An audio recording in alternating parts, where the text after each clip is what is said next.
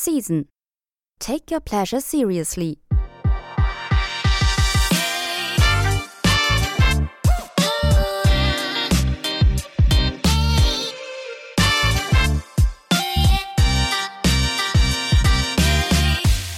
Dieser Podcast wird Ihnen präsentiert von Edelweiss, der Ferienairline der Schweiz. Von den kulturellen Schätzen Jordaniens zu den weißen Traumstränden der Malediven bis zum pulsierenden Nachtleben Las Vegas. Ab Zürich fliegt Edelweiss direkt an über 80 Destinationen weltweit. Lassen Sie sich auf flyedelweiss.com von unseren Ferientipps inspirieren und entdecken Sie schon bald die schönsten Seiten der Welt.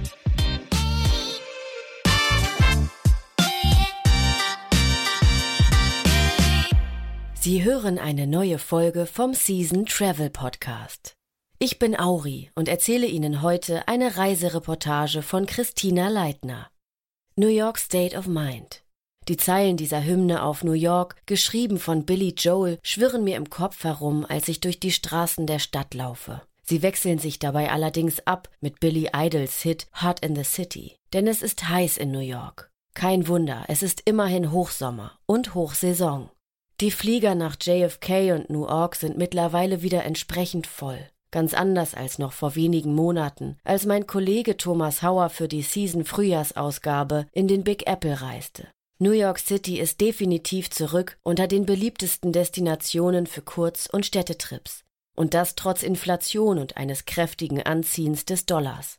Trotzdem sind die Straßen bei weitem nicht so voll wie vor der Pandemie. Die Hektik, die normalerweise vor allem in Manhattan herrscht, scheint nach wie vor heruntergefahren zu sein. Und es hat fast den Anschein, als hätte die Stadt, die von sich behauptet, niemals zu schlafen, die Langsamkeit für sich entdeckt. Wobei das Maß, an dem die Langsamkeit gemessen wird, selbstverständlich subjektiv ist. Wie dem auch sei, die Gemächlichkeit und das Wetter laden mehr denn je dazu ein, die Stadt auf die langsame Tour, nämlich zu Fuß oder per Rad zu erkunden und das Treiben unter freiem Himmel zu genießen. Von Farbe durchdrungener Asphaltdschungel.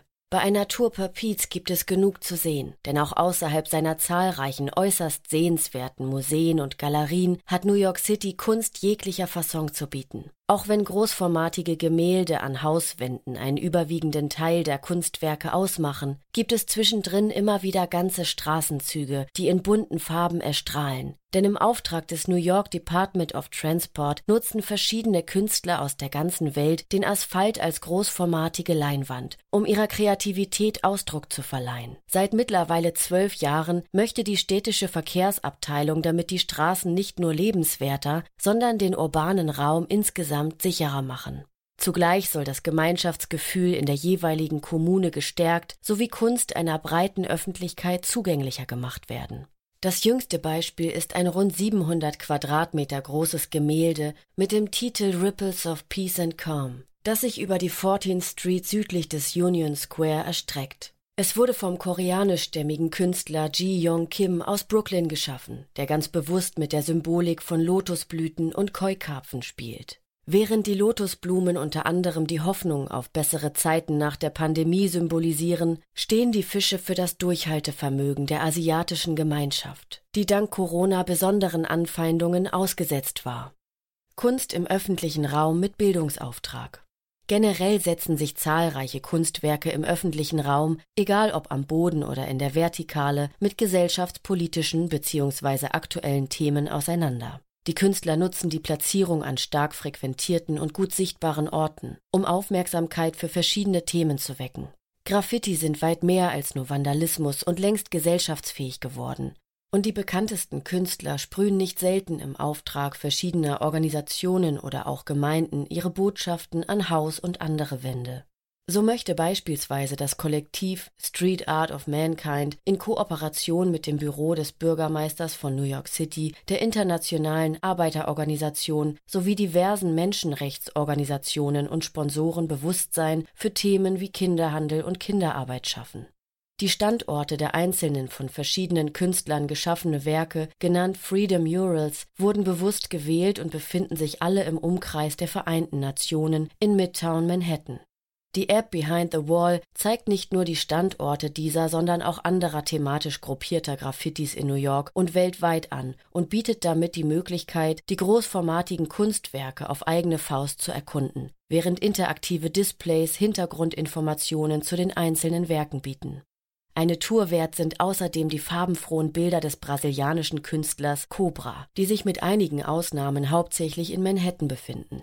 Sie setzen sich mit Figuren der jüngeren Geschichte von Albert Einstein über Mutter Teresa und Andy Warhol bis Michael Jackson auseinander. Aber auch für New York prägende Orte und Themen wie die Freiheitsstatue, Ellis Island und 9-11 werden thematisiert. Auf dem Drahtesel die Stadt umrunden. Da diese Werke etwas weiter voneinander entfernt sind, bietet es sich an, die Route mit dem Fahrrad abzufahren. Man sieht in New York mittlerweile immer mehr Fahrräder im Straßenverkehr, und dank Digitalisierung ist es auch für Touristen ganz einfach, an ein Rad zu kommen. Ähnlich wie in vielen europäischen Großstädten gibt es überall in der Stadt E-Bike-Stationen, an denen die Fahrräder einfach per App entsperrt und an jeder beliebigen anderen Station wieder abgegeben werden können. Ausgewiesene Fahrradwege führen von Nord nach Süd und Ost nach West kreuz und quer durch die Stadt. Und das Netzwerk, das 2006 rund 820 Kilometer umfasste, ist mittlerweile auf über 2000 Kilometer angewachsen. Wer lieber abseits des Straßenverkehrs und etwas entspannter unterwegs ist, für den bietet sich eine Tour durch den Central Park ebenso an wie eine Fahrt entlang des Hudson River. Diese Strecke ist die am meisten befahrene Fahrradroute in den USA, und wenn Sie auf der anderen Seite am East River entlang weiterfahren, können Sie auf diesem Weg ganz Manhattan umrunden. Ausblicke auf Ellis Island mit der Freiheitsstatue, auf Brooklyn mit den verschiedenen Brücken sowie in die Straßenschluchten von Manhattan inklusive. Ein besonders fahrradfreundliches Viertel ist außerdem das Meatpacking District. Nicht nur die Ansiedlung von Google im Jahr 2005 sondern auch die Eröffnung der Highline vier Jahre später brachte richtig Schwung in das Viertel. Es siedelten sich Boutique-Hotels, schicke Restaurants und hochpreisige Modelabels in dieser europäisch anmutenden Gegend mit ihren kopfsteingepflasterten Straßen an. Neben der Highline, einer stillgelegten Bahnstraße, die in ein Naherholungsgebiet mitten in der Stadt umgewandelt wurde, lockte außerdem bald auch der Chelsea Market mit seinem reichhaltigen kulinarischen Angebot zahlreiche Touristen in das Viertel. Die nachhaltigen Folgen der Pandemie. Die Pandemie zwang viele Unternehmen, ihre Türen teilweise für immer zu schließen, und als sich New York nach dem Ende der ersten Corona-Welle wieder langsam zu öffnen begann, wurde hier dicht gemacht, allerdings nur für den Verkehr. Mit dieser Maßnahme sollte Platz für die in der Gegend ansässigen Restaurants geschaffen werden um Gäste im Freien zu bewirten, als es in den Innenbereichen noch nicht möglich war. Das Konzept erwies sich als voller Erfolg und hat sich so gut bewährt, dass es von Dauer sein soll. Das Meatpacking District wird nicht nur weiterhin autofrei bleiben, sondern dient auch als Vorbild für die Einrichtung weiterer autofreier Straßenzüge oder Viertel. Übrigens hat nicht nur Google hier einen seiner Hauptsitze, sondern es haben sich auch andere große Namen aus der Tech-Welt angesiedelt. Wenn Sie sich also für Technologie, Handys und Computer begeistern, dann sind Sie hier richtig. Denn Sie finden Flagship-Stores aller großer Namen in unmittelbarer Nachbarschaft zueinander. In einer Hotellobby neben dem Google Office befindet sich außerdem die erste physische Galerie für NFT-Kunstwerke. Sie ist auch dann einen Besuch wert, wenn man das Konzept hinter NFTs, also rein digitaler Kunstwerke, nicht so richtig versteht. Wer es in Sachen Kunst analog bevorzugt, der kann dem Whitney Museum einen Besuch abstatten, das in einem von Star-Architekt Renzo Piano geplanten Bau untergebracht ist und vor allem für seine umfangreiche Sammlung zeitgenössischer amerikanischer Kunst bekannt ist. Nachhaltigkeit im Großstadtdschungel die Pandemie mag zwar nachhaltige Konzepte beflügelt haben, aber Nachhaltigkeit spielte bereits vorher eine Rolle und im Gegensatz zur Langsamkeit, die vermutlich nur ein kurzes Gastspiel geben wird, nimmt sie mittlerweile einen fixen Platz im Großstadtdschungel ein. Vor allem auf den Dächern der Stadt tut sich einiges. Wo Bienenvölker bereits seit Jahrzehnten beheimatet sind, haben sich mittlerweile auch einige Farmen angesiedelt. Denn die Flachdächer der Hochhäuser und Wolkenkratzer bieten eine ideale Anbaufläche für Gemüse, Salate und Kräuter. Die größte, bekannteste und auch älteste Farm ist seit 2010 in Betrieb und produziert mitten im Hafengelände von Brooklyn auf drei Dächern mehr als 45.000 Kilogramm Gemüse und Grünzeug pro Jahr.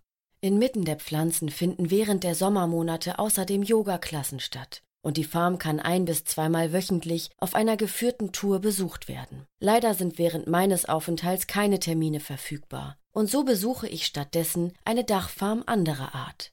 Ebenfalls auf einem Gebäude im Hafenreal von Brooklyn gibt es die erste kommerziell rentable Weinfarm der Welt. Auf nicht einmal ganz 1400 Quadratmetern wachsen hier genug Trauben, um rund 250 bis 300 Flaschen Wein pro Jahr zu produzieren.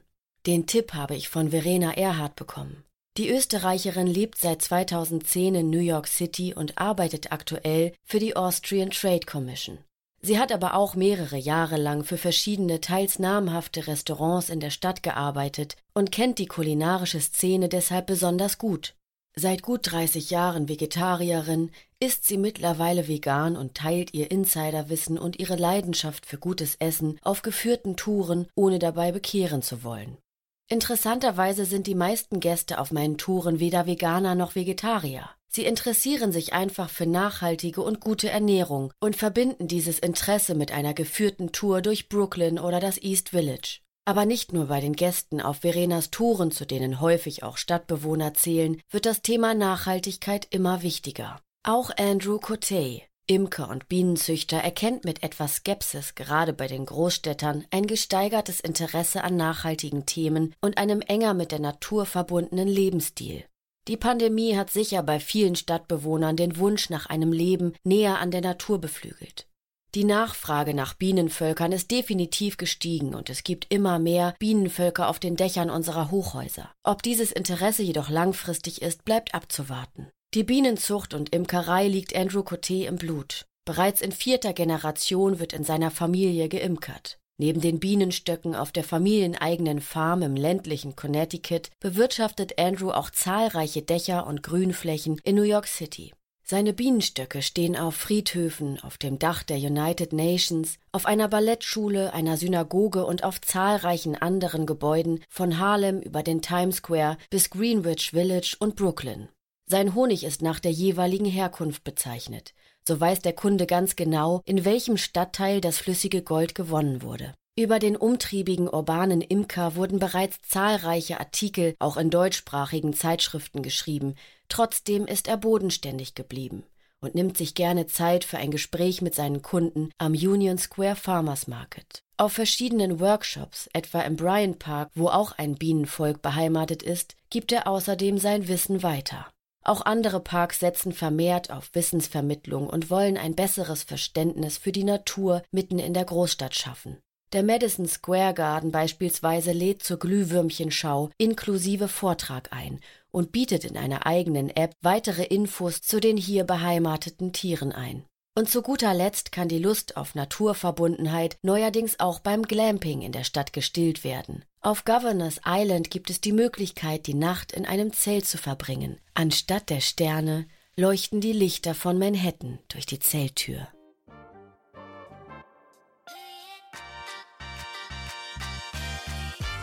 Das Reisemagazin Season können Sie jetzt auch abonnieren und erhalten viermal im Jahr die schönsten Reisereportagen nach Hause geliefert sowie vergünstigte Tickets für die Season-Events. Den Link zum Abo finden Sie in der Podcast-Beschreibung.